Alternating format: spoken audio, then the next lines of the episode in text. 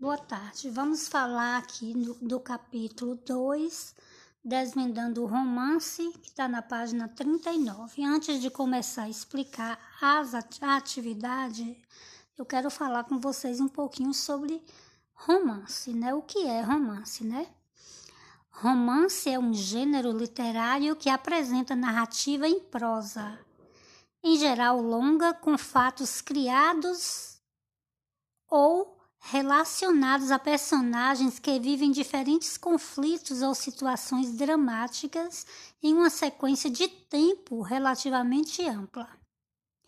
Um romance ele pode conter diferentes tipos de história e ser denominado romance policial, ou romance de aventura, ou romance regional, ou histórico, ou urbano, ou indianista, entre outros.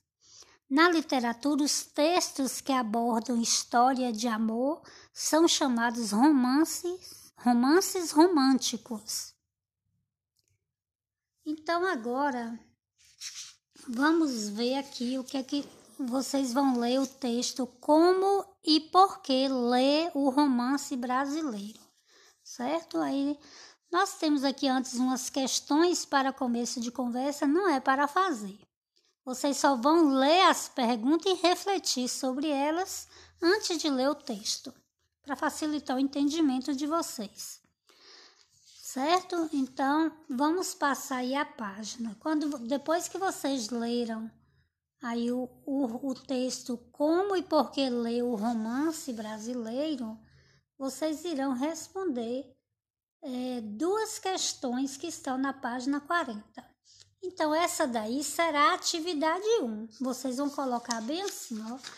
Atividade 1, texto. Como e por que ler o romance brasileiro?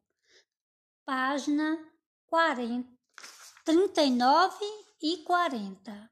Aí vocês copiam a letra A, que está dizendo assim. Dê sua opinião sobre a seguinte afirmação extraída do texto. Qual é a seguinte, é, seguinte afirmação? Tá aqui, ó. Como se vê hoje, a vida do leitor de romance é fácil e, assim sendo, não há culpa.